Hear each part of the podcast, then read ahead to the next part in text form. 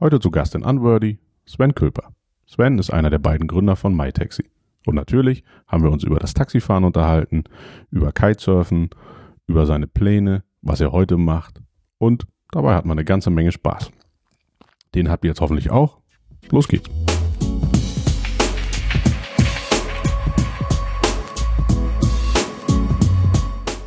Hi Sven, danke, dass du irgendwie heute Zeit für mich hast. Lass uns doch so ein bisschen über die angenehmen Dinge des Lebens zuerst reden. Du bist Gerne. irgendwie begeisterter Kitesurfer mhm. und ich habe es früher mal mit Windsurfen versucht. Wie lange surfst du? Wie lange machst du das? Ist das irgendwie was, wofür du wirklich noch Zeit hast oder? Also mit dem Thema haben wir die, haben wir die Stunde schnell gefüllt. Ja, super, okay. Dann reden wir nur darüber. Perfekt. Ja, ich ähm, bin tatsächlich leidenschaftlicher Kitesurfer. Ähm, ich habe angefangen vor fünf Jahren genau. Ja, fast auf den Tag vor fünf Jahren. Und zwar war das nach dem Ausstieg ähm, bei MyTaxi. Und da ähm, hatte ich Lust, irgendwas Neues zu lernen. Mm, und hatte überlegt, ob ich sowas Verrücktes mache, wie ähm, Gesangsunterricht zu nehmen oder ob ich anfange, Klavier zu spielen. Und ein Kumpel von mir sagte, hey, fang noch an, Kite zu surfen. Und dann dachte ich ja, okay, komische Idee, aber warum denn nicht? Und dann hat sich das tatsächlich ergeben, dass ähm, ich jemanden mitnehmen konnte, der heute ein sehr, sehr guter Freund von mir geworden ist. Und der hat mich an die Hand genommen und hat mich nach Sansibar geführt ähm, und meinte, so, komm, wir machen das jetzt 14 Tage. Und dann war ich so gehuckt, dass äh, ich das nicht wieder losgelassen habe. Ah, geil. Ich weiß nicht, ob ich das erzählen darf, aber ich mache es jetzt einfach trotzdem. Im Zweifelsfall müssen wir es nachher rausschneiden. Ich habe dir, glaube ich, vor zwei Jahren mal eine Mail geschrieben. Das war so Anfang Januar und da kam zurück, ja, ich kann jetzt gerade nicht, ich bin noch bis Ende des Monats unterwegs zum Kitesurfen. und ich habe kurz oben rechts auf meinen Rechner geguckt. Also Moment, es ist, glaube ich, der 6. oder 7. Januar gewesen. Moment, den Rest des Januars. Okay, alles klar, alles richtig gemacht. Das fand ich irgendwie, wie gesagt, okay, also wenn ich noch ein Ziel habe, das muss ich auch schaffen ja. irgendwie. Ja, es hat halt eine ganz eigene Magie. Die liegt so ein bisschen darin, dass du halt, du hast den Ozean als Spielfeld.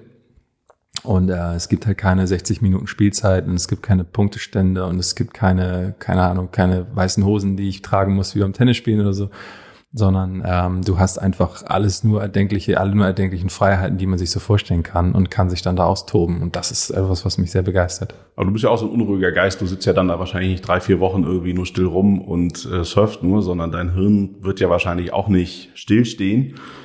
Entstehen da andere Ideen, neue Ideen? Als wenn du hier wärst in der Zeit?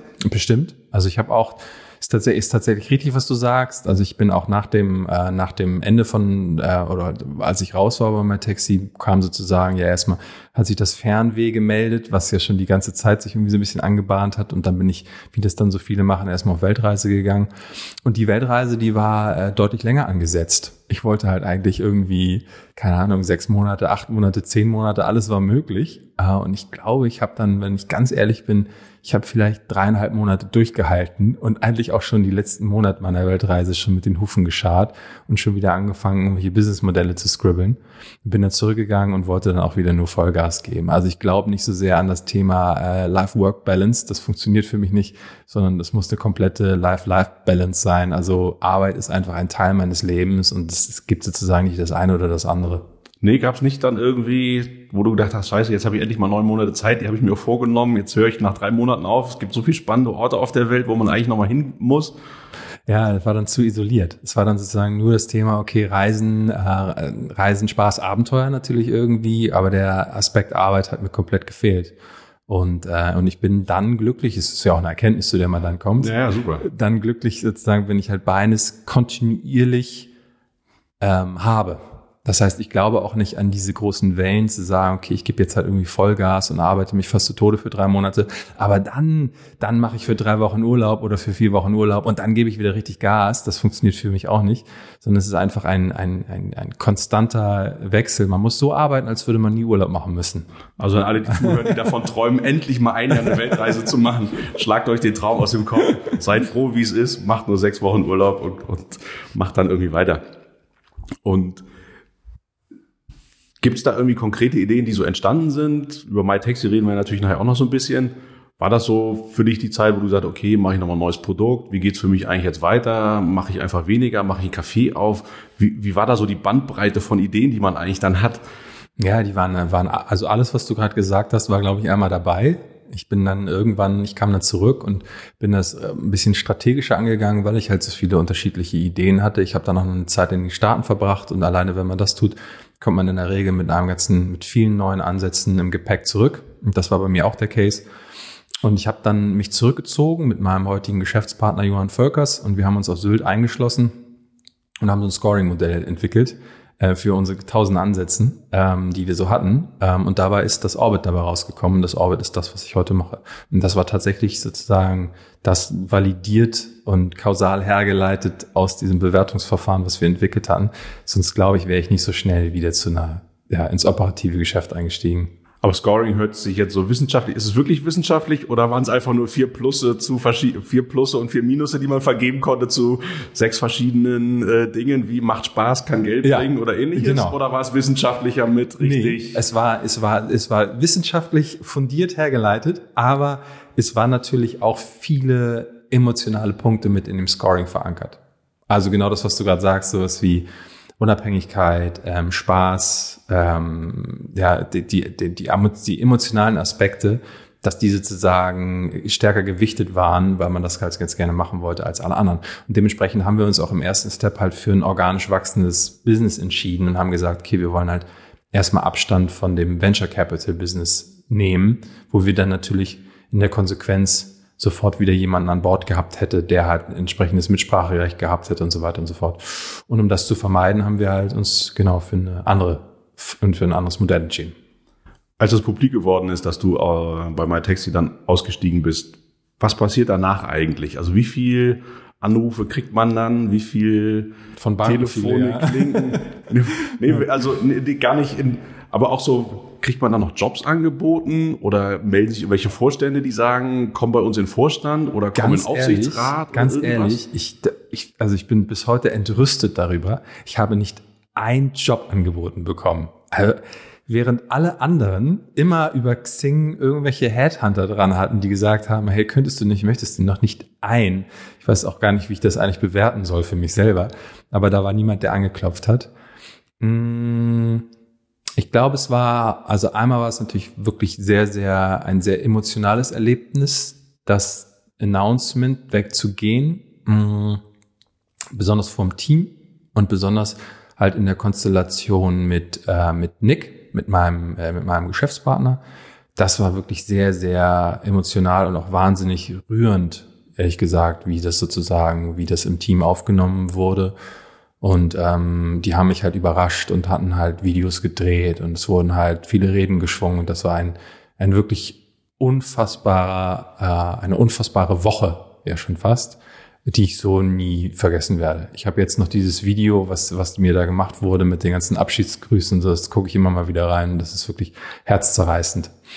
Und halt wirklich so der Moment, wo man dann merkt, okay, man gibt sozusagen sein Baby irgendwie aus der Hand und dass das auch entsprechend so wertgeschätzt wird, das war schon sehr, sehr, sehr besonders. Aber warum hast du das überhaupt gemacht? Also du hättest ja wahrscheinlich bis heute auch dabei bleiben können. Ich hätte ja wahrscheinlich da keiner rausgetrieben. Hm, ich bin schon sehr unternehmerisch getrieben. Ich betrachte mich selbst als Unternehmer und äh, ich wollte halt ganz gerne dann was Neues machen. Und ich wusste in dem Moment, okay, das Baby ist halt irgendwie in sicheren Gefilden, das ist gut aufgehoben, dass äh, die, die genau dieser Zusammenschluss mit dem Daimler-Konzern, das war super, es war eine richtig richtig tolle Partnerschaft, Kooperation, auch alles, was da jetzt daraus entstanden ist, ist halt wirklich sensationell. Und ähm, und ich wusste, dass diese Reise dann mit mir da an dem zu dem Zeitpunkt ein Ende nimmt und das war auch okay. Dann lass uns doch mal so ein bisschen zum zum Anfang irgendwie spulen. Du hast studiert, Du kommst hier aus Hamburg oder? Ja. Hamburger Jung. Hamburger Jung. Aus Ottensen der Ecke oder so? Nee, ne? Ich komme aus dem Hamburger Westen ursprünglich. Ah, okay. Ja. Andere Ecke. Ja, wohne aber jetzt in Altona, ja. Und warst du jemals festangestellt irgendwie nach dem Studium? Hast du irgendwelche? Ja, für zwei Jahre in meinem gesamten Leben. Okay. Und wie kommt man dann zu My Taxi? Gibt diese Legende irgendwo kein Taxi vor irgendeiner Disco bekommen? Ist das die gute Marketinggeschichte? Ja, ja, das ist eher die gute Marketinggeschichte. Also die, ich war, äh, ich habe damals meinen äh, Master gemacht in Australien und ähm, das hat mir sehr, sehr gut gefallen. Da wäre ich dann auch fast da geblieben, weil es wirklich in Sydney ist halt ein tolles Land, eine tolle Einstellung zur Arbeit und natürlich auch viel Wassersport. Und bin dann allerdings, ähm, haben mich meine Eltern da besucht und haben so ein bisschen die Heimat mitgebracht und dachte, Mensch, da gibt's ja doch noch ein zweites Leben in, zurück in Hamburg, in Deutschland. Und wusste in dem Moment, wo ich zurückgehe, dass ich dann wahrscheinlich, wenn Deutschland, dann würde ich halt nur Hamburg machen. Und dann somit bin ich halt irgendwie wieder in Hamburg, in, in Hamburg geblieben. Bin dann ein Einstieg in eine, ja, in eine, in eine Marketingagentur gegangen im weitesten Sinne und habe da so Below-the-Line-Marketing-Aktivitäten konzipiert und umgesetzt. Äh, es hat mir auch viel Spaß gemacht. Und dann bin ich ähm, mit Nick gemeinsam ähm, über das MyTaxi-Modell gestolpert. Also es war so, dass wir halt schon immer ein großes Interesse hatten an wirtschaftlichen Zusammenhängen. Dem war halt tatsächlich, tatsächlich so. Also wenn immer wir uns trafen, war so das, das Thema das Thema Business und was es alles für Möglichkeiten gibt und was es für Ideen gibt, halt grundsätzlich schon mal 80 Prozent unseres, unser, unser, unseres Gespräches. Das heißt, da war eine große Leidenschaft da. Und dann hatten wir halt wieder so ein Gespräch und da ging es dann darum zu überlegen, wie könnte man halt eigentlich eine Ad-Hoc-Mitfahrzentrale machen. Also es, kam, es war Zeiten, wo das iPhone gerade auf den Markt gekommen ist und der App Store und dann, warum kann man nicht halt irgendwie diese neue Technologie nutzen, um halt peer-to-peer -peer direkte Kontakte zwischen Menschen, die in die gleiche Richtung fahren wollen, herzustellen halt heute super banal, mhm, so gibt's halt wow. millionenfach. Ja. Aber das war natürlich damals ähm, eine recht revolutionärer Gedanke. Ja? Und, äh, und dann haben wir gesagt, ja, das ist spannend, aber damit sind wir gefühlt zu weit, in der Zeit zu weit voraus. Das wird so in dem, in, in dem gleichen, in, in dem Case so noch nicht richtig funktionieren, weil du dadurch einfach eine, weil du im ersten Moment einfach eine wahnsinnige Menge an Liquidität, also Menge an, an Leuten brauchst, die das tatsächlich tun. Also der, der sogenannte Tipping Point, also der Moment, wo es dann tatsächlich funktioniert, der ist extrem hoch und extrem komplex daran zu kommen. Und dann haben wir lange drauf rumgedacht und dann kam kam Nick auf die brillante Idee zu sagen, hey, warum adaptieren wir nicht genau dieses Modell, zu sagen, alles klar, Peer-to-Peer, -Peer, Leute, ne, Reiseverbindung, ähm, aber mappen das auf das Thema Taxi. Bam. Und da war's. Das, da war sozusagen alles drin. Es war halt die Magie, dass eine neue Technologie auf den Markt gekommen ist. Immer wenn eine neue Technologie auf den Markt kommt, dann birgt es extrem viele tolle Geschäftsmodelle, die man damit umsetzen kann. Es war halt das Thema App, es war das Thema Mobile, es war das Thema Offline, Online, also sozusagen eine extrem analoge Welt zu nehmen, die trans zu transformieren in eine digitale Welt. Ähm, es war disruptive, weil ich sozusagen Wertschöpfungsketten verändere. Es waren alle Zutaten, die man zu damaligen Zeitpunkt brauchte, um ein erfolgreiches Geschäftsmodell zu etablieren, waren da drin. Und, ähm, und dann war es ja auch noch ein großes B2C-Produkt mit einem Thema, wo einfach jeder das Gefühl hatte, ah, okay, ich kann irgendwie, ich kann das nachvollziehen. Ich verstehe das Thema Taxi, jeder ist schon Taxi gefahren. Ähm, ich kann sofort mitreden, ich bin sofort on fire. So. Und das hat uns natürlich auch geholfen bei Investorengesprächen, bei Pressegesprächen und so weiter und so fort. Aber das hört sich jetzt ja auch so, so einfach und so logisch an. Also, wie lange hat so der Prozess gedauert, in dem die Idee entstanden ist? Ihr habt euch viel über Business unterhalten. War euch das sehr schnell klar? Ja. Das, das eigentlich ich glaube, ist, ja, ich glaube, wir haben von dem Moment an der, der Ideenfindung bis zum Moment der, der Gründung des Unternehmens, das waren drei Monate vielleicht. Also es war wirklich geile Idee. Ich Job gekündigt. Nick hatte in dem Moment noch, der hatte eine kleine Agentur, die hat darunter gefahren, hat seine Kunden gesagt, sorry, ich mache jetzt was anderes. Und das war ein so radikaler Ansatz von uns, also wirklich zu sagen, okay, das hier ist sozusagen, das ist ein, ähm, das ist ein Schatz in Anführungsstrichen, den wir gefunden haben. Jetzt geht es darum, das Ding zu bergen. Und klar war das halt turbulent und alles, was danach kommt, aber unser Glaube an dieses Konzept war einfach so stark, dass wir das so diesen Weg gewählt haben, so all in, entweder wir machen das jetzt nicht, äh, wir machen das oder wir machen es nicht. Und das war auch der einzige Weg, der dazu geführt hat, dass wir es halt letztlich so umsetzen konnten. Also es gab nicht noch fünf andere Ideen, wo ihr gesagt habt, Mensch, machen nee, wir die, die, die oder die. Dann habt ihr das Scoring-System entwickelt das, und habt dann nee, geguckt und MyTaxi war genau, ganz oben. Und es gab diese eine Idee und es war euch klar. Genau, es gab den Ansatz. Natürlich sind wir für damalige Verhältnisse einigermaßen agil vorgegangen, so dass man halt irgendwie, dass man den Weg, wie man dahin kommt, halt immer wieder angepasst und korrigiert hat. Aber Grund, die grundsätzlich, ich sag mal, wir haben so, wir haben halt irgendwie eine Kompassnadel eingestellt, so, aber die, die grundsätzliche Richtung von dem Konzept, die war uns sofort klar und die haben wir bis zum Schluss halt beibehalten. Und hattet ihr nicht irgendwie Sorgen, so, okay, Job gekündigt, wo kommt's Geld eigentlich für nächsten Monat her, wie geht das alles? Oder hat das das alles so überblendet und Mama und Papa waren so nett und haben einem geholfen? Oder sitzt man auch mit schlaflosen Nächten und hat Angst und denkt so nach zwei Wochen, oh Gott, oh Gott, warum haben wir das eigentlich angefangen? Ist ja doch alles viel komplizierter, als wir gedacht haben. Ja, das war, also A war das eine schöne Zeit. Wir waren halt so Ende 20, so, das war halt so, da war die, die, ich sag mal, die, ähm, die Risikobereitschaft einfach echt eine, noch eine andere. Heute würde ich da, glaube ich, mit größeren Bedenken rangehen, aber damals war das so ein, ja, komm, das machen wir jetzt, das passt. Man kam auch aus einem, ich kam auch aus einem schon noch studentischeren Umfeld. Das heißt, man ist mit recht wenig gut klargekommen irgendwie. Das heißt, wir hatten dann irgendwie einen Gründerzuschuss von, ich weiß gar nicht, was man da gekriegt hat, irgendwie 600 Euro oder irgendwie sowas. Damit, davon haben wir dann gelebt. Das hat dann auch einige Monate gedauert, bis wir uns halt irgendwie überhaupt ein erstes minimales Gehalt auszahlen konnten. Aber es führte natürlich auch gerade dieser gesamte Trend zu dem ganzen Thema Lean Startup, so, weil du halt einfach zusehen musstest, dass jede Zeile Code, die du schreibst, einen direkten Mehrwert beim Kunden erzeugt. Und der Druck sozusagen, dass das Ding erfolgreich war und dass das Sinn ergibt, was du halt machst, also das, dieses Thema Outcome, so dass das Outcome halt irgendwie passt, war so groß, dass, ähm, dass das natürlich auch sehr, sehr stark treibt. Aber wer konnte überhaupt Design oder Programmieren von euch beiden? Also der eine hatte eine Agentur, ja. der könnte vielleicht irgendwas damit zu tun gehabt haben, wenn ich Below the Line in einer anderen Agentur höre. Auch Nick war da gar nicht so schlecht. Ja. Aber das, äh, das stimmt, wir sind natürlich beide keine Programmierer, aber das hat auch nichts gemacht. Wir hatten einen Partner an Bord, der sozusagen das übernommen hat. Grundsätzlich ähm, brachten wir beide ein gewisses Verständnis für Technologien mit. Bei Nick zugegebenermaßen noch wesentlich ausgeprägter als bei mir, aber für die Kombination so hat's gereicht. Und wie verlaufen dann so die ersten Wahlen? Was macht man dann zuerst? Also ich habe die Firma gegründet, ihr habt vielleicht eine GBR gegründet oder eine GmbH ja, und dann sitzt man da und dann? Ja, man, ja, wir haben halt, wie man das dann so hat, erst mal angefangen, eine Form von, von Marktforschung zu betreiben, so. Das heißt, was ja heute auch ne, bekannt ist und radikale Nutzerzentrierung genannt wird und als großartige Methodik. Nichts anderes haben wir da auch getan. Das heißt, wir sind halt losgegangen, haben uns mit Taxifahrern unterhalten, haben uns mit Taxikunden unterhalten, haben zu verstehen, wo sind die, zu, haben versucht zu verstehen, wo sind die Pain Points, was treibt die Leute, was muss man anders machen, wie slicen wir unseren, unseren MVP sozusagen, worauf, worauf müssen wir Acht geben, was ist erstmal nachgelagert, wie kippen wir das in eine Roadmap. Und wir hatten halt sehr stark, ähm, so, das war halt zu damaliger Zeit noch sehr stark das Gefühl, wenn so irgendwo auf der Welt irgendwie ähnliche Konzepte auf den Markt gekommen sind, sofort krasseste Panik zu bekommen. Mhm, mhm, ich glaube, heute ist man da wesentlich ruhiger, wenn man denkt, ja, okay, klar, aber vielleicht findet man, nein, es war halt damals bei uns so, okay, es ist bestimmt ein Winner-Takes-it-all-Markt und mal gucken, wo keimt da eigentlich irgendwie was, ähnliche Modelle, was gibt es da und, ähm, und wie bauen wir jetzt unseren Service aus, um uns dagegen zu behaupten. Und wie früh ja. seid ihr dann losgelaufen, habt auch nach Investoren gesucht? Weil irgendwann. Auch früh.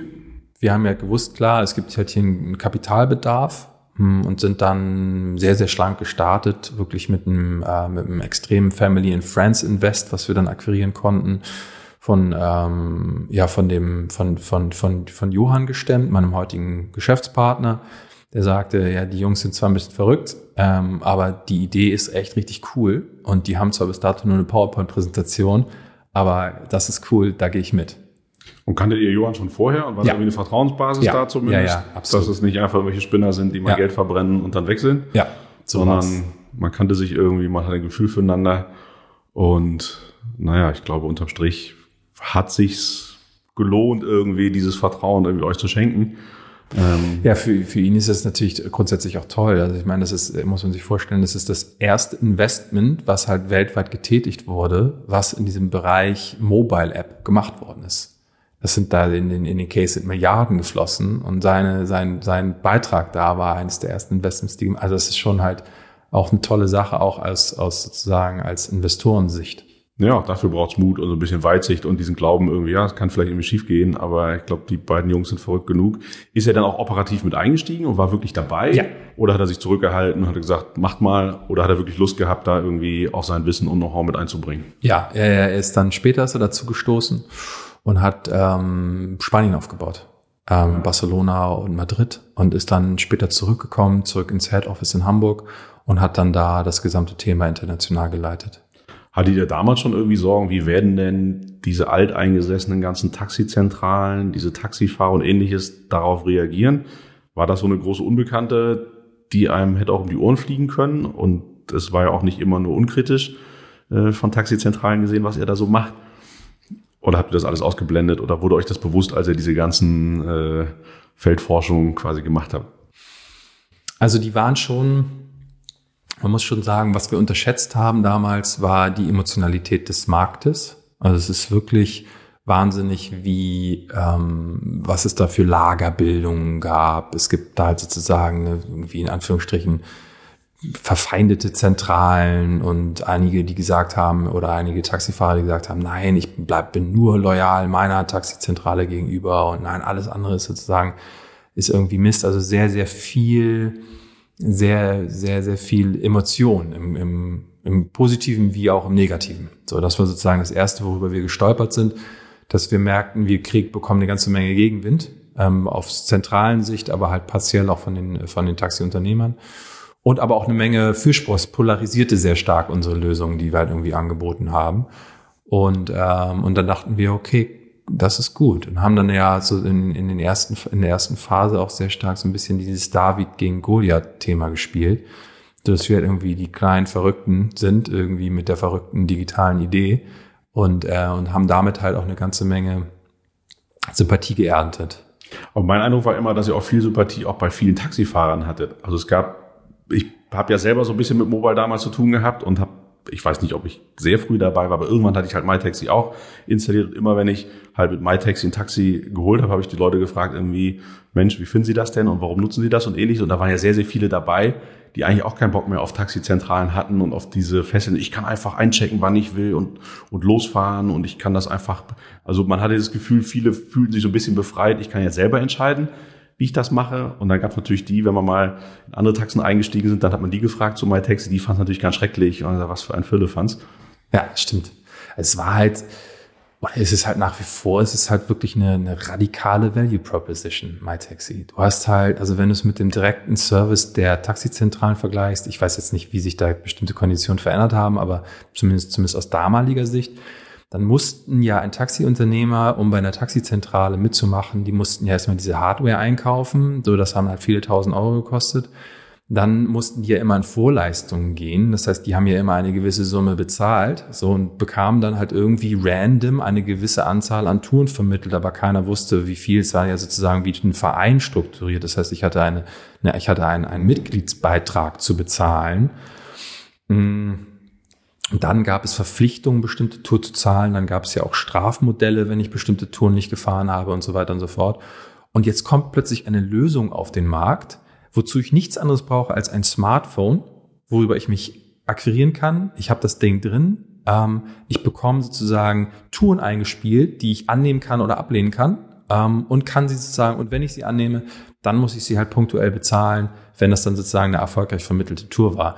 Das war ja eine eine Value Proposition, die halt konkurrenzlos war. Das war ja auf einem ganz anderen, auf einer ganz anderen Insel unterwegs. Und durch diese Radikalität, denke ich, in diesem, in diesem Mehrwert dieses Services, das hat dazu geführt, dass es sich einfach so schnell verbreitet hat. Und apropos Verbreitung, das ist ja so ein Henne-Ei-Problem. Also hast du keine Fahrer? Ja. Kriegst du keine Nutzer? Hast du die Nutzer und keine Fahrer, hilft es dir auch nicht. Also Ihr habt ja wahrscheinlich parallel gearbeitet. Ihr habt sowieso zwei Apps entwickelt. Der Fahrer hat eine andere App als der normale Nutzer. Ähm, wie geht das? Also wie, wie, wie habt ihr die ersten Taxifahrer davon überzeugt, dass ihr wahrscheinlich auch Leute haben werdet, die die App nutzen? Ja, das ist eine, eine sehr gute Frage. Ich glaube, dass das sozusagen, dass das eine ähm, eines der bei allen positiven Dingen, die dieses Konzept beinhaltet, von MyTaxi über Sachen wie Disruption, so ist highly disruptive, MyTaxi, das Konzept. Ähm, das Thema ist halt klar, ich habe halt irgendwie eine neue Technologie genutzt und so weiter und so fort.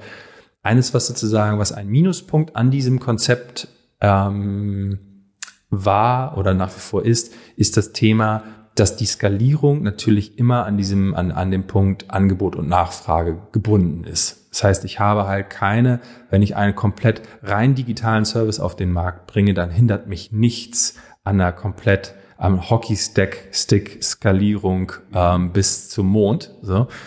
Und mein Taxi ist und war ein Metropolenkonzept. Das heißt, ich habe immer das Thema, dass ich halt zwei Größen halt parallel balancieren muss. Das ist die Angebot und Nachfrage. Und die beiden Größen, die bedingen sich gegenseitig. Das heißt, wenn eine Größe ausbricht, dann wird dementsprechend die irgendwann nicht mehr weiter ausbrechen, wenn die andere nicht automatisch nachkommt. Das heißt, wenn ich ganz, ganz viele Taxen auf der Straße habe, aber ich habe niemanden, der bucht, dann wird sich das Verhältnis irgendwann ändern. Und wenn ich ganz viele Leute habe, die dauernd buchen, aber nicht genügend Taxen, dann wird sich diese Menge sozusagen auch irgendwie reduzieren. Das liegt auf der Hand. Und das äh, führte dazu, dass äh, MyTaxi ja stark, klar, Startup-Konzept sehr, sehr stark, ähm, sehr stark gewachsen ist und sehr, also wirklich extrem und irre Zahlen, die da hinlegen. Aber nichtsdestotrotz, gerade in den, in den Anfängen, wo wir ja nur wirklich Pionierarbeit geleistet haben mit MyTaxi, wir auch wirklich da stark daran kämpfen, darum kämpfen mussten und zu sehen mussten, dass wir jede, jede, äh, jede Buchung war, war sehr wertvoll für uns. Ja, man darf nicht vergessen, ich habe 2009 angefangen. 2007 im Sommer wurde das iPhone vorgestellt und kam raus. Das war zwei Jahre später. Den App Store gab es, glaube ich, 2018. Also es war ja noch nicht so, dass jeder ein Smartphone in der Tasche hat. Also so weit war ja die Welt auch noch nicht. Heute denkt man ja gut, ist doch klar, hat jeder so ein Ding in der Tasche, äh, ist der Markt theoretisch erledigt. Ich muss es nur schaffen, auf dieses Telefon zu bekommen. Sondern es war ja noch gar nicht klar, dass sich auch wirklich diese Telefone zu 100 Prozent durchsetzen. Und es hatte sie auch noch einfach nicht jeder. Also von daher hatte man ja da auch noch ein bisschen äh, Infrastrukturprobleme. Es war ja gar nicht so, so klar, dass jeder diese Geräte nutzen wird. Ja. Absolut. Und wie habt ihr so die ersten Taxifahrer davon überzeugt? Oder gab es auch viele, die gesagt haben, geil, endlich mal was Neues, gib her, ich mach das? Ja, wir mussten schon ganz schön beweisen. Also wir sind ja, das, wir sind wirklich rausge rausgegangen auf die Straße und haben dann bei den Taxifahrern an die Fensterscheibe geklopft und haben denen sozusagen ja unser Konzept vorgestellt. Und da sind wir regelmäßig abgeblitzt. Also die haben, sie haben den Kopf geschüttelt und haben die Scheibe wieder hochgemacht. haben uns einfach fragend angeguckt, was die Jungs hier von mir wollen. Das war schon, das war, war schon, ich glaube, es gibt ja so das Thema, wo man sagt, okay, was ist denn, was ist denn, was ist das Wichtigste bei dem Aufbauen eines digitalen Geschäftsmodells? Sind es denn, ist das Konzept an sich? Ist es halt irgendwie, sind es die, die Gesellschafterstrukturen? Ist es die Skalierbarkeit? So was ist es, was es ausmacht? Und nach meinem Learning, auch nach MyTaxi und auch ehrlich gesagt nach meiner ganzen Zeit ist das Thema, was ich am mit brisantesten einordne, ist das Thema Timing. Du brauchst einfach genau den richtigen Window of Opportunity, genau den richtigen Slot. Und bist du auch nur punktuell zu früh, hast du vergeigt. Und bist du punktuell zu spät, hast du auch vergeigt. Du brauchst diesen Slot. Und MyTaxi war nach diesem Pioniergeist, was wir da bewiesen haben, war einfach minimal zu früh genau bei dem Punkt, was du sagtest, gut, wie groß war dann eigentlich die Smartphone-Verbreitung halt tatsächlich so und wie weit war denn auch die Smartphone-Verbreitung schon bei den Taxifahrern und wie weit war das Verständnis darüber, sich Mobilität buchen zu können über eine App, die ich auf meinem Smartphone habe. Das gab es alles noch nicht. Das heißt, der Innovationsgrad darf einfach nicht zu groß sein. Wenn ich zu innovativ bin, dann schieße ich halt irgendwie drüber hinweg und es wird nicht funktionieren. Und dementsprechend hatten wir eine Phase, die halt am Anfang gerade auch zäher war, wo Nick und ich uns immer wieder in die Augen gucken mussten und sagten, okay, aber wer wird denn in drei Jahren noch zum Telefonhörer greifen, um ein Taxi zu bestellen? Ja, stimmt, hast recht, okay, weiter Vollgas. Und dann kam irgendwie wieder irgendwie wieder ein Schlag in den Nacken, weil irgendwas nicht funktioniert hat. Dann haben wir uns aber immer wieder aufgerappelt und haben gesagt, das wird kommen. Stande die irgendwann mal auf ganz vorm Aus, theoretisch, also denkbar, wo ihr gesagt habt, okay, wenn jetzt in der nächsten Woche nicht das und das passiert, dann müssen wir aufhören? Oder ging es eigentlich kontinuierlich weiter und euch war relativ schnell klar, naja, im Großen und Ganzen wird das hier wahrscheinlich schon aufgehen? Ja, wir hatten einen brisanten Punkt, der war, wo wir, wo wir merkten, dass diese, dass es schwieriger ist, die Taxifahrer an Bord zu bekommen, als wir angenommen hatten. Es gibt ja sozusagen da draußen halt viele Verbände und viele Vereine. Die haben wir versucht als Sprachrohr zu nutzen, aber die haben uns nicht richtig Aufmerksamkeit geschenkt. Die haben gesagt, äh, dass das sozusagen, dass das ein Trend ist, eine App, das wird nicht funktionieren. Und dementsprechend mussten wir dann halt in den sauren Apfel beißen und, und, und wussten, okay, wir können diese, diese Multiplikatoren nicht nutzen, sondern wir müssen halt tatsächlich auf die Straße gehen und jeden einzelnen Taxifahrer selbst akquirieren. Und das war so schwer an, an, den, an den Anfängen, dass wir irgendwann gesagt haben, okay, das, das, das, das klappt so nicht. Wir müssen halt tatsächlich uns eigene iPhones besorgen, die wir dann unter diesen Taxifahrern vertreiben und diese sozusagen als Leihgabe denen mitgeben und sagen, okay, ihr könnt darüber auch YouTube gucken und, und, und sonst was für Dinge tun, äh, unter der einzigen Voraussetzung, dass wenn dann mal eine Tour kommt, dass sie die auch annimmt. Und das hat das dann, dann ganz gut äh, funktioniert. Und aber für dieses, um das machen zu können, das ist ja auch ein sehr, sehr radikaler Approach, brauchten wir nochmal zusätzlich ein bisschen Kapital. Und das war ein Punkt, der, äh, der in der, in der MyTaxi-Historie relativ kritisch war. Und sind die dann parallel gefahren, hatten das Telefon von euch drin mit eurer App und da hat es dann zweimal am Tag gebimmelt und dann äh, habe ich eine Tour bekommen und sonst sind sie einfach weitergefahren wie bisher? Ja. Und das haben die Taxizentralen erlaubt? Oder müssten das andere Taxifahrer sein, die unabhängig von den Taxizentralen waren? Das waren zum einen waren das, es gibt sogenannte, also es gibt Taxen da draußen, gerade in Hamburg relativ viele, die komplett ohne Zentrale fahren. Für die war das natürlich einfach. Dann gibt es Taxifahrer oder Taxiunternehmer, die haben das komplett parallel benutzt und das war auch in Ordnung für die Taxizentrale. Und dann gab es natürlich auch das Extrembeispiel, wo dann die Taxizentrale das verboten hat, was allerdings nicht rechtens ist. Und dann war das Ding, das ist dann, das iPhone ist dann sozusagen irgendwie in der, im Handschuhfach verschwunden und dann hat es allerdings runtergeladen, man nutzt und dann waren die natürlich total irritiert. Das erste Mal und, und denkt sich, verflucht, warum ist das nicht eigentlich schon immer so gewesen? Also ich konnte sehen, mein Taxi irgendwie braucht x Minuten, bis es da ist. Ich steige ein, irgendwie, ich kann danach damit bezahlen. Irgendwann konnte ich die Möglichkeit irgendwie, hatte ich die Möglichkeit, eigene äh, Profile zu hinterlegen. Ich muss nie wieder nach Rechnungen suchen und Quittungen und ähnlichem. Mhm. War das vielen Leuten sofort klar, das ist irgendwie ein Killer oder war das gar nicht so den Leuten bewusst, dass das wirklich was Tolles ist? Ich denke schon, dass äh, MyTaxi auch auf Kundenseite nach wie vor ein gewisses Wow-Effekt hat, dass man denkt so, okay, krass, auch da eine riesengroße Value Proposition. Hm, ich glaube, bei, äh, bei MyTaxi ist es halt eigentlich so, dass der, was man halt maßgeblich möchte, ist, dass man schnell ein Taxi bekommt. Und das heißt, dass der Value, der, der kreiert wird durch diesen Service, gesponnene 80 Prozent ist, dass du halt das schnell innerhalb von sechs Minuten dieses Taxi bei dir vor der Tür steht. Und all die anderen Features, die das jetzt, die das sozusagen wie, wie Payment ähm, oder wie halt eine Bewertungsfunktion oder wie klar, ich kann halt sehen, dass, dass sich das Taxi den Weg bahnt oder halt mittlerweile ja auch maßgeblich, dass ich halt auch andere Services nutzen kann über, über, äh, über MyTaxi dass das sozusagen alles nachgelagert ist und dass gerade dieser erste Case, ich muss nicht drüber nachdenken, wie kann vernünftig das Payment funktionieren, wenn ich es nicht hinbekomme, innerhalb von sechs Minuten ein Taxi zu liefern. Also das Ding muss stehen. Und das ist brisant, weil du natürlich einfach die entsprechende Liquidität, also die Masse an Fahrern brauchst, um diesen Service vernünftig abdecken zu können.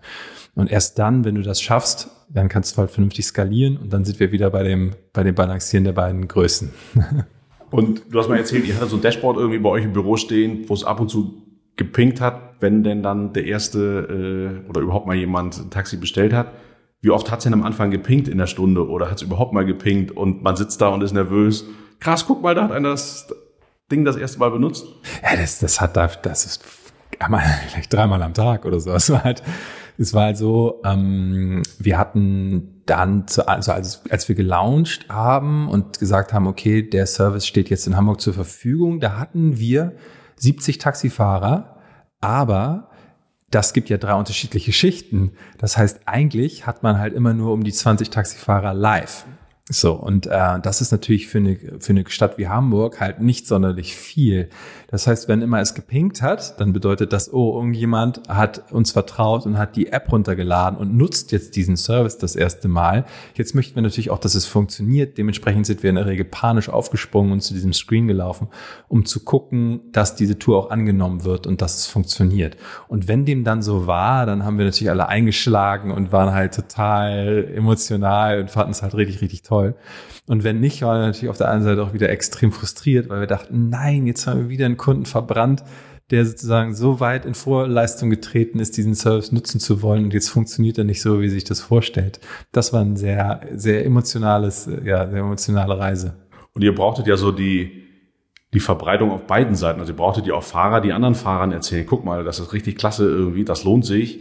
Äh, installiert ihr das doch auch auf die App oder macht da auch mit. Ähm, hat das irgendwie gut geklappt? Ja, das hat gut funktioniert. Also die sind wahnsinnig vernetzt alle. Ich meine, klar, wahnsinnig. Wenn man sich vorstellt, man die, die sozusagen, es gibt immer Bündelungen von, von Taxis an den Hauptbahnhöfen, an den Flughäfen, überall auf den Straßen immer wieder.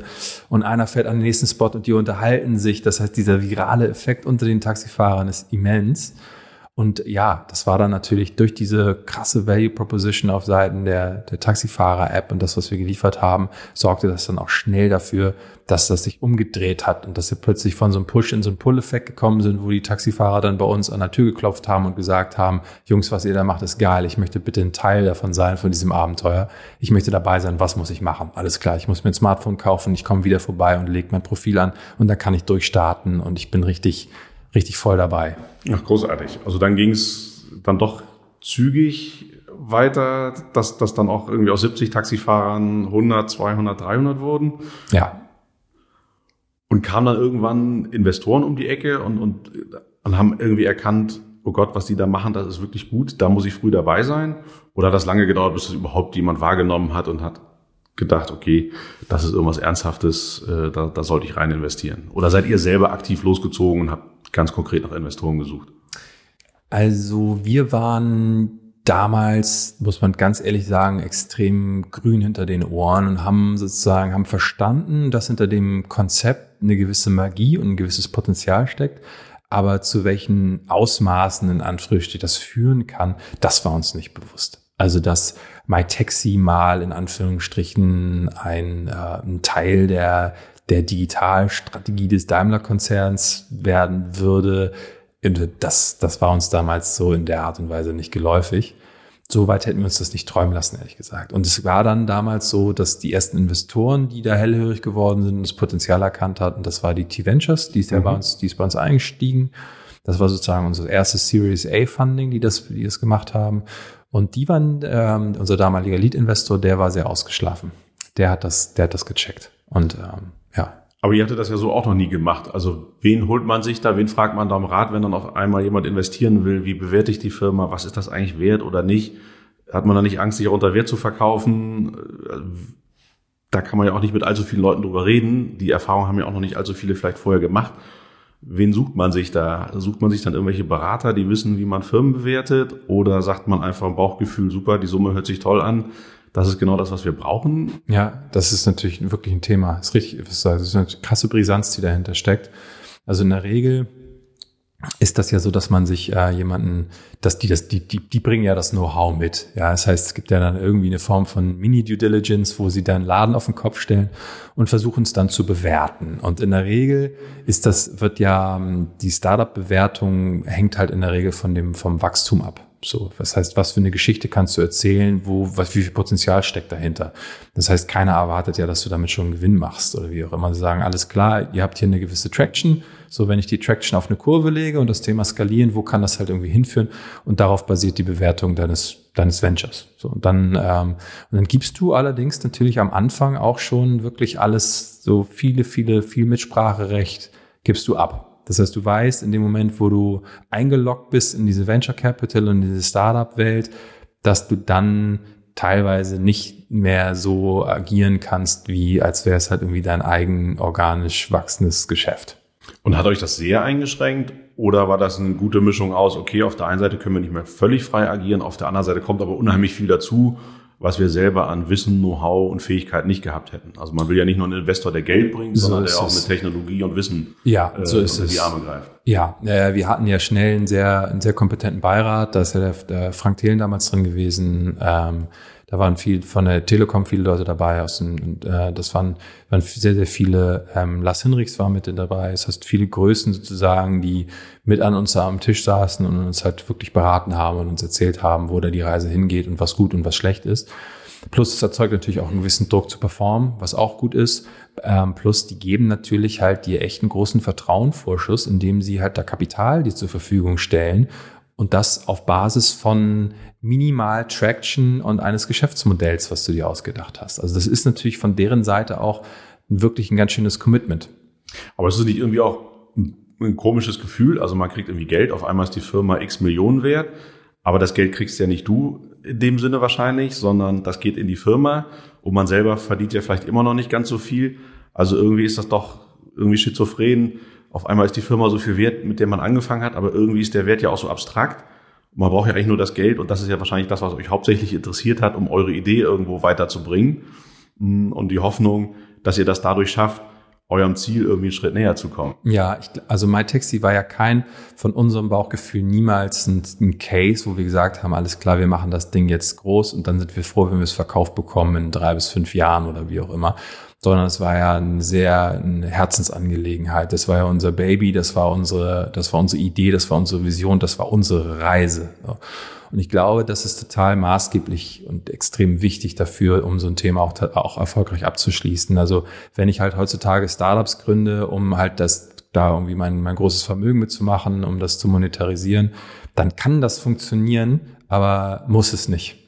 So, und unsere, unser Gedanke war immer, okay, cool, wir waren gar nicht so gepolt zu sagen, okay, cool, wie viel ist denn jetzt mein Taxi wert und wie viel ist es jetzt wert, sondern es war halt irgendwie ein Abenteuer. Ähm, und es war eine Geschichte, die wir erzählt haben und die wir halt sozusagen immer gerne noch weiter und weiter erzählt wollten. Und dementsprechend hat uns der Wachstum so vorangetrieben. Und wie kommt man an so jemanden wie T-Ventures ran? Also ruft man da an, schickt man da eine E-Mail irgendwo hin oder äh, fragt man den Lars Hinrichs, Mensch, kannst du uns da mal helfen, eine Tür ja. zu öffnen? Oder wie, wie kommt man da so eigentlich ran an die Leute? Ja, in der Regel wahrscheinlich eher so. Ähm, war bei uns ein bisschen anders. Bei uns war es so, dass ähm, unser, unser Lead-Investor in Hamburg war, auf einer Beiratssitzung, mehr durch Zufall.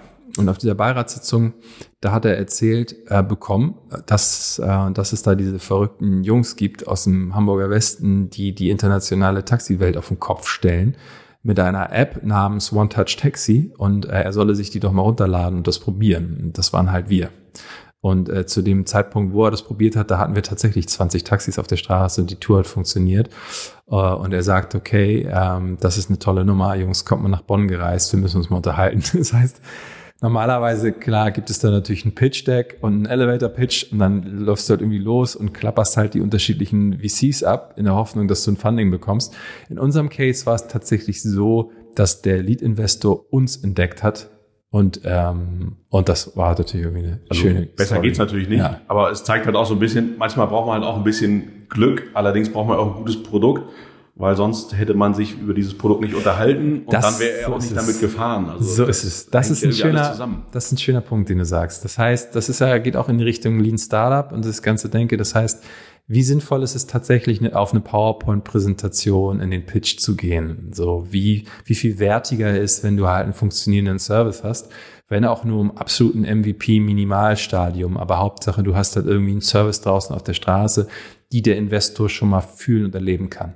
Und wenn dem halt so ist, dann ist die Wahrscheinlichkeit aus meiner Sicht, dass du von Anfang gerade in dem Seed-Funding-Bereich ähm, ein Investment bekommst, wesentlich größer, als wenn du einfach nur eine, auf Basis einer PowerPoint eine Geschichte erzählst. Naja, und ihr habt ihm ja nicht nur ein App-Dummy gezeigt, wo irgendwie eine nee, Pseudo-App installiert ist, sondern er hat das ohne Einflüsse von außen, ja. dass ihr irgendwas faken konntet, ja. hatte das erlebt und konnte sehen und hat wahrscheinlich genau dieses Gefühl gehabt, was ich irgendwie so hatte, wenn man das erste Mal benutzt hat, okay, alles klar, verstanden, äh, das muss groß werden, da muss ich jetzt irgendwie ja. äh, schnell sein, weil sonst kommen vielleicht andere um die Ecke und investieren. Da. Ja, es war ja nichts anderes als, ein, als Google Maps mit zwei hässlichen Icons, wo sich das eine auf das andere zubewegt hat. Das war der Service. So, aber es hat von Grund auf ein Pain gelöst und hat funktioniert. Großartig. Und wenn man so ein bisschen fast forward, was waren denn da so noch, noch so Meilensteine oder auch vielleicht Dinge, die ihr gemacht habt, die so völlig nach hinten losgegangen sind in dieser Reise irgendwie mit MyTaxi, während du dabei warst? Kann man das irgendwie sagen oder ging es eigentlich linear nach oben und irgendwann konnte man sich zurücklehnen und war sich eigentlich sicher, ja, läuft jetzt, äh, können wir jetzt so weiterarbeiten und funktioniert? Nicht da. Also ein wirklich maßgeblich, was, was Schwierigkeiten bereitet hat, war, waren die Anfänge, der sozusagen der Innovationsgrad war aus der heutigen Sicht sehr, sehr groß. Das heißt, wir hatten halt wirklich eine Pionierrolle.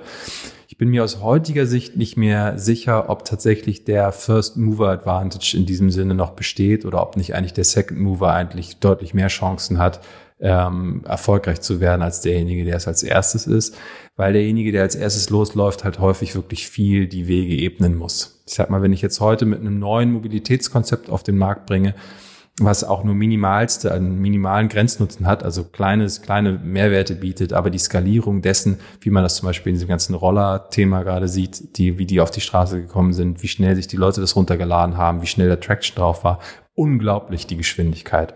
Und bei MyTaxi in diesen Pionierzeiten war wirklich jeder Klick, jeder Download hart umkämpft. Das war sozusagen eine Rolle, die dann schwierig war.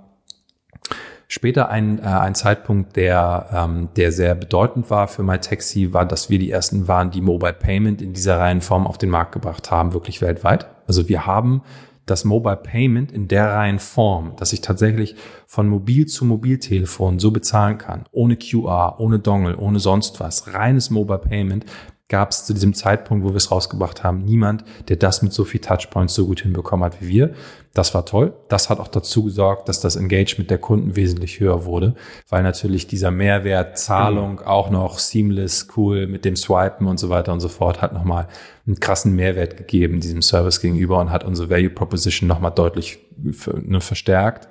Das war, ein, das war, das war ein toller Case und dann natürlich das Investment äh, und das Commitment des Daimler-Konzerns, dass die dann gesagt haben, cool, das war auch schön, weil wir dann natürlich MyTaxi halt irgendwann an diesen deutschen DAX-Konzern verkauft haben, der halt dann nochmal extrem auch investiert hat, nochmal sich sehr committed hat zu dem Thema und das nochmal wirklich auch groß und stark gemacht hat und wir nicht diesen Case hatten, dass wir irgendwie an einen Private Equity aus den Staaten schnell wieder verkauft, wieder weiterverkauft. Nee, darum ging es nicht, sondern es ist ja wirklich MyTaxi halt als Leitstrategie von diesem, von diesem Konzern und das ist halt eine tolle Geschichte.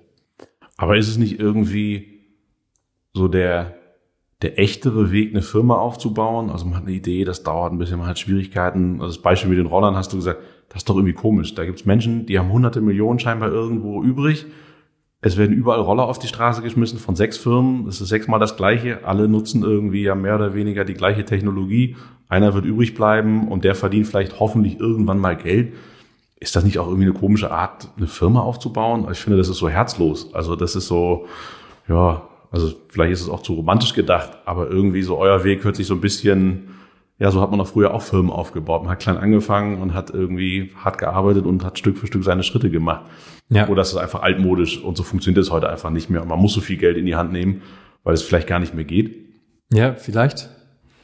Ich weiß, weiß ich auch nicht genau an dem Punkt. Also die waren, ich glaube, was die, ähm, was die, was die toll gemacht haben, wirklich alle Wettbewerber, die sozusagen da auf den Markt gekommen sind, das ganze Thema UX.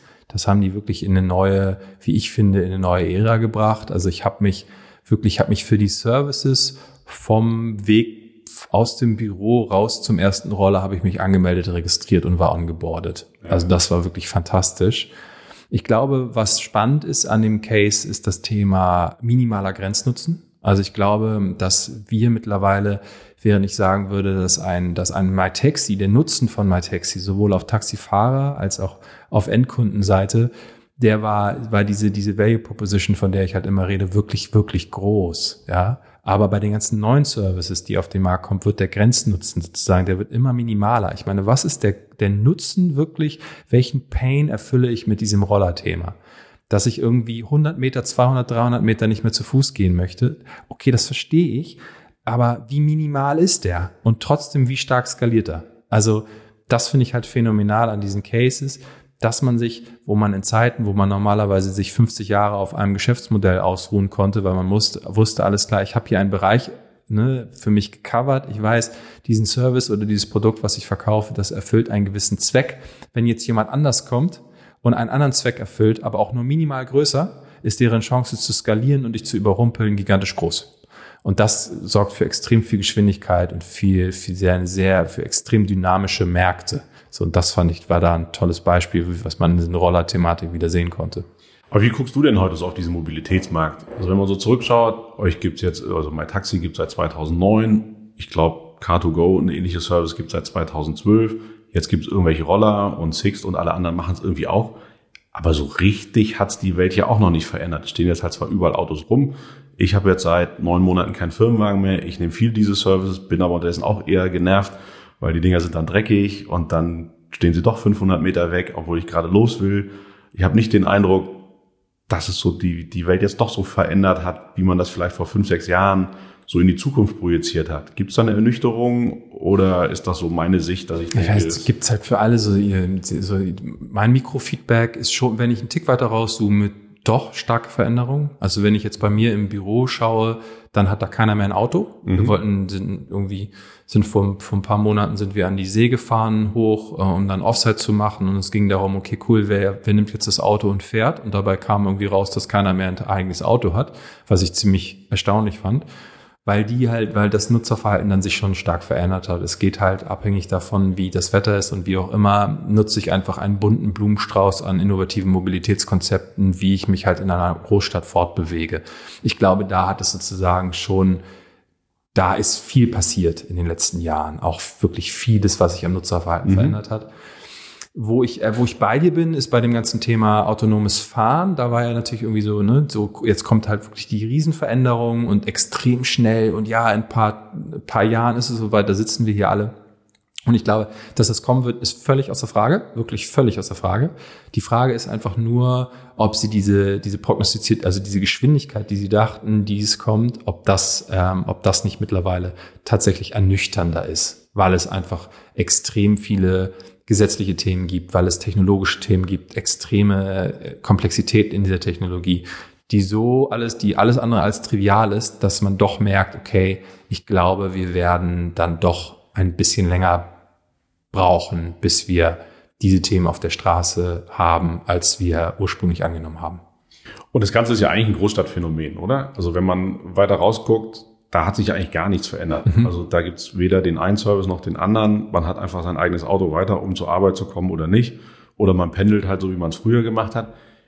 Gibt, ist, ist das ein Markt eine Idee? Also derjenige, der das irgendwie knackt, wie man damit Geld verdient, um das eben auch übers Land hinweg zu ziehen? Oder wird es das nie geben, weil sich das wahrscheinlich niemals rechnen wird? Oder geht das erst, wenn die Autos selber fahren, weil ich dann quasi irgendwie den, den teuren Faktor Fahrer irgendwie weg habe? Ja, also es, es gibt, es ist, das, das stimmt, was, was du sagst. Es gibt auch da erste Modelle, so, das ist, sind dann so ein bisschen an Moja angelehnt, dass ich halt irgendwie meine virtuelle Bushaltestelle habe und dann abhängig von bestimmten Demand Prediction Modellen weiß, wo, ähm, wo gibt's Bedarf an Mobilität und wo weniger gibt es auch die ersten oder gibt es halt auch, auch, auch ganz gut Funding, was in diese Bereiche reingeht. Aber klar, das ist natürlich, äh, das ist natürlich von der, ja, einfach was anderes als in urbanen Städten. Ja, spannend, was da die nächsten Jahre passieren ja. wird. Äh, man wird sehen irgendwo, wo es da hinkommt. Und wie war so die Zusammenarbeit mit Daimler damals? Hast du da noch viel gemeinsam mit denen gearbeitet oder war das der Moment, wo du rausgegangen bist? Ähm, ich war ja noch, also die waren, äh, das war, war immer sehr gut, extrem gut. Die waren ja auch, wir waren ja sozusagen auch bei dem ganzen Bauen von Car2Go stark involviert. Das waren halt alles Momente, wo die sozusagen auf uns zugegriffen haben, weil wir schon wussten, in Anführungsstrichen, wie man digitale Produkte und digitale Geschäftsmodelle baut. Und dieses Wissen haben sie sich sozusagen, ähm, haben sie genutzt, was auch total Sinn gemacht hat. Aber dadurch war das eine sehr, war das ein sehr enger Austausch. Und somit sind wir sozusagen mit diesem Konzern immer stärker verwoben ne, in dieser Zeit. Und das war, hat dann auch, dann auch dazu geführt, dass die uns dann irgendwann übernommen haben. Das heißt, es war nicht nur ein reiner Ankauf zu sagen, okay, ich habe halt Interesse an dem, an dem Matexi-Konzept, sondern halt auch, okay, cool, ich habe halt Interesse und ich profitiere von dem Know-how, was da vor Ort ist. Und trifft man dann auch irgendwann mal Dieter Zetsche in, in dem Zuge oder ist das, das gar nicht auf so einer auf Höhe. der, auf der Höhe nicht, nee, ähm, das nicht. Ähm, ich, ich ja auch gar, also ich, ja, ich gar nicht mehr, äh, dass dass ich, dass ich, ja, dass ich bei meinem Taxi war, ist jetzt auch schon wieder ein bisschen her. Ja, aber dass er damals vielleicht gesagt ja. hätte, so, die Jungs will ich gerne mal kennenlernen, irgendwie, was machen die da eigentlich? Ja. Sowas passiert ich, nicht, oder? Ich muss gestehen, ähm, ich habe ihn nie, nie kennengelernt. Ähm, bei Nick bin ich mir ehrlich gesagt gar nicht so sicher. Ich weiß nicht, ob der im Nachhinein, könnte ich mir sogar vorstellen, dass dem so ist, weiß ich aber nicht genau. Ja, weil eigentlich muss doch das für ihn auch total interessant sein, mit solchen Leuten zu reden, ja, die bestimmt. Mobilität und diese ja, Dinge sehen. Ja. Ähm, ja, naja, vielleicht ruft er irgendwann nochmal. Ja. Hm. Gut, zurück zum Anfang. Du bist dann wieder nach Kitesurfen gegangen. Wie fühlt sich das an, wenn so dieser eine Moment da ist, wo man jetzt theoretisch ja eigentlich diese finanzielle Unabhängigkeit hat? Das macht doch was geistig mit einem, oder? Ist das, oder warst du auch geistig vorher schon völlig unabhängig? Also Ne, viele träumen ja davon so, ach, wenn ich einmal so viel Geld hätte, dass ich jetzt zumindest irgendwie, dann würde ich meinen Job nicht mehr machen, würde dies und jenes, würde die Dinge ganz anders machen. Gibt es diesen Moment oder ist das, weil du sowieso schon immer im Kopf unabhängig warst, gab es diesen Moment nie für dich? Oder ist das für dich, guckst mich gerade so fragen Was- an irgendwie. Was will er eigentlich Was will er? Was will er? Nein, nein. Wieso? Ich war doch schon immer irgendwie so völlig unabhängig. Aber weißt du, was ich meine? So Ja. dieses Gefühl, ja, jetzt kann ich eigentlich machen, was ich will. So, jetzt muss ich nicht, ich, ich muss nie wieder einen Job nehmen, annehmen von 8 bis 16 Uhr, wo mir ein Chef irgendwas erzählt. Oder hattest du dieses Gefühl nie in deinem Leben? Mm, Also da ich das ja wirklich mehr als genossen habe, MyTaxi aufzubauen, da ich einfach wirklich eine extrem große Leidenschaft habe für das ganze Thema äh, Business ähm, und ich einfach meinen Job liebe und einfach super gerne Unternehmer bin, war es für mich jetzt nicht so, dass ich dachte, um Gottes Willen, endlich geil, ich kann jetzt machen, was ich möchte. Ich glaube, dass im Nachhinein, dass es halt viele, ähm, dass es ungelogen halt ähm, viele Möglichkeiten so bietet, ähm, auch gerade ähm, das zu tun, jetzt im Nachhinein nochmal, ähm, ja, oder das fortzuführen, ähm, was mir halt gefällt. So, ähm, das war schön. Aber ansonsten hat sich mein Leben ehrlich gesagt gar nicht so wahnsinnig verändert. Nee, nee, also ich meine auch nicht irgendwie, ob man sich dann als erstes einen Porsche kauft, um Ja. Gottes Willen. Das nicht, aber so dieses Gefühl vielleicht so irgendwie, nee, ich kann jetzt einfach die Idee, die ich sonst so hatte, die kann ich jetzt einfach machen. Also ich Ja. kann jetzt irgendwie dieses verrückte Ding, wo ich jetzt nicht sofort weiß, ob das was wird oder nicht. Aber ich glaube, das hattest du gar nicht so sehr, weil du hast es einfach vorher schon gemacht. Also von Ich glaube halt irgendwie die große Erkenntnis war, ist, man hat ja immer irgendwie, wenn man viel arbeitet, halt das ganze Thema so Fernweh und hey, was verpasse ich denn alles Großartiges? Und ja, wir haben irgendwie 14 Stunden am Tag gearbeitet und hatten maximal fünf Tage Urlaub im Jahr und es war halt immer nur My Taxi, My Taxi, My Taxi. So das gesamte Bewusstsein war 99 Prozent My Taxi. Um dann zu sagen, okay, cool, jetzt gehe ich halt irgendwie raus und jetzt komme ich von dem, von dem einen Extrem ins nächste Extrem. Ich gehe jetzt irgendwie auf Weltreise und da erlebe ich halt irgendwie Abenteuer und neue Geschichten, die ich erzählen kann.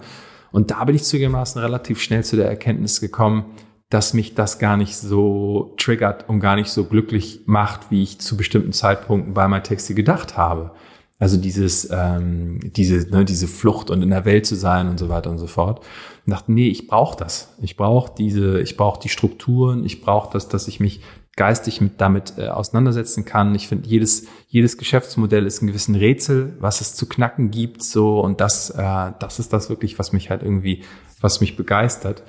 Und da dem so ist, ne, weil das meine große Leidenschaft ist, hat sozusagen der, ja, der, der, der monetäre Wert, Mehrwert gar nicht so einen großen Impact gehabt. Und hat man dann irgendwie so auch die Idee, ach, jetzt könnte ich ja noch das Projekt machen und das Projekt und das machen, weil man sagt, so, ah, das wollte ich ja schon immer mal machen. Und wie schwer ist es dann, sich eigentlich auf eine Sache zu Ja. fokussieren? Das ist tatsächlich knifflig. Auch da musste man erstmal dann hinterkommen. Da auch die Erkenntnis für mich, mir macht es Spaß, involviert zu sein. Also ich habe halt das Thema zu sagen, okay, ich mache sozusagen irgendwie Investments und extrem große, grobe Striche und lasse dann andere Leute komplett loslaufen und hoffe, dass das irgendwie funktioniert. Das fällt mir eher schwer. Nicht, dass ich irgendwie lost im Micromanagement bin, so ist es jetzt auch nicht, aber ich mag es halt gerne, mich zu committen zu einem Case und zu sagen, cool, das mache ich jetzt. Ähm, ähm, und das machen wir im weitesten Sinne ja irgendwie mit dem Orbit, was halt so mein digitales Zuhause ist, wo ich mich halt irgendwie austoben kann. Was denn so eure Idee von Orbit oder wo möchtest du mit Orbit in fünf Jahren sein? Ja, mit dem Orbit bauen wir ja im weitesten Sinne digitale Geschäftsmodelle. Ähm, teilweise ist das halt in Form von wirklich Company Builder, wo wir halt mit ins Risiko gehen und teilweise ist es halt Geschäftsmodelle als Service-Dienstleistung. Und das ist halt so, dass dieses, dass das Orbit ja sozusagen als mein digitales äh, Universum halt irgendwie mein, äh, das ist was, was, was, was Substanz hat und was bleibt. Und diese digitalen Geschäftsmodelle, die halt entwickelt werden, halt partiell auch wieder veräußert werden können. Ja, das ist die Idee. Ganz straightforward. Und hast du noch Ziele, wo du mit deinem Kite irgendwo hin musst? Mit meinem Kite? Ja. Ja. oh, ich bin jetzt, äh, ich bin jetzt erstmal Fuerteventura jetzt im März. Bin sehr gespannt. Ähm, hab wirklich keine Ahnung, äh, wie das, wie das da ist. Hab schon viel gesehen über Sansibar, Mauritius, über Ägypten, über viel Italien ähm, und natürlich die Nord- und die Ostsee, was ja sozusagen so ein bisschen mein Home-Turf ist. Und äh, ja, und jeder neue Spot ist irgendwie immer wieder was äh, Neues, sehr facettenreich. Also in den letzten fünf Jahren ist es auch nicht weniger geworden. Also du hast auch nach wie vor Zeit und nimmst dir diese Zeit auch, um diese Dinge zu tun. Ja, auf jeden Fall. Okay, also du verrätst nicht, wo du als nächstes hinfliegst, welche Spots man noch sehen muss. Also, was mich sehr begeistert hat, also ist es wirklich so, mein, mein Homespot ist St. Peter-Ording. Gibt so ein bisschen Lagerbildung zwischen Nord- und Ostsee. So mein Lager ist so ein bisschen Nordsee. Und, ähm, und das ist wirklich mit allem, was ich vergleiche, ist das ein absoluter Weltspot. Also klar, es ist halt ein bisschen kälter und wir gehen jetzt halt auch im Winterkiten, so bei jetzt gerade letzten Samstag bei vier Grad. Aber nichtsdestotrotz ist, auch wenn es kalt ist, ist es von den Bedingungen, die man da hat und von der, ja, von der Dichte des Windes, ist das wirklich weltweit ein Spot, der sich messen kann mit, äh, mit den ganzen Größen. Und irgendwann mal drüber nachgedacht, ein Geschäftsmodell rund ums Kiten zu entwickeln, ja. damit du das das ganze Jahr machen kannst? Ja. Oder ist aber, dir da nichts Passendes eingefallen? Doch, aber es gibt wirklich kaum einen Bereich, der so kompetitiv ist wie dieses, wie Surf- und Kite-Material, weil wirklich der ganzen Profisurfer sozusagen irgendwann, wenn sie raus sind, wie ein irgendwann raus sind aus ihrer Profikarriere, genau, sagen, sie machen ihr eigenes Label. Ähm, über Caprinia gibt es einen großen, über Nash, über sind, alles sind das ehemalige, ähm, ehemalige Profi-Surfer und Kiter, die dann ihre eigenen Labels rausbringen. Da komme ich nicht rein. Hm. Oder irgendwie Kitesurf-Reisen oder ähnliches. Auch das gibt es schon, sehr erfolgreich. Ja, ja, ja. Es gibt ja alles schon. Ja, es gibt alles also, schon. So viel Glück wie damals ja. mit Taxi, was es gar nicht ja, gibt. Was ja neue Technologie. Hm. Okay, wenn ich Kitesurfen lernen will, wo soll ich anfangen? Ähm, ich würde vorschlagen, äh, wahrscheinlich Ostsee. Okay. Die Nordsee ist ein bisschen, äh, ein bisschen rauer, ein bisschen mehr Welle, ein bisschen mehr Strömung. Ostsee ist ein gutes Revier. Okay, das könnte ich mir nach vorne nehmen. Stehrevier. Äh, ich habe mir damals irgendwann, als du angefangen hast, Kite zu surfen, so in etwa die gleiche Zeit hatte ich mir vorgenommen, Schlagzeug zu lernen. Ja, also vielleicht ist jetzt nach fünf, sechs Jahren nochmal die Zeit, was Neues zu lernen. Ja. Super. Vielen, vielen Dank bis hierhin. Ja, Ganz toll. Gerne. Ich glaube, ich könnte noch stundenlang zuhören. Irgendwie faszinierend, äh, deine ganzen Geschichten zu hören. Vielen, vielen Dank für deine Zeit. Sehr gerne.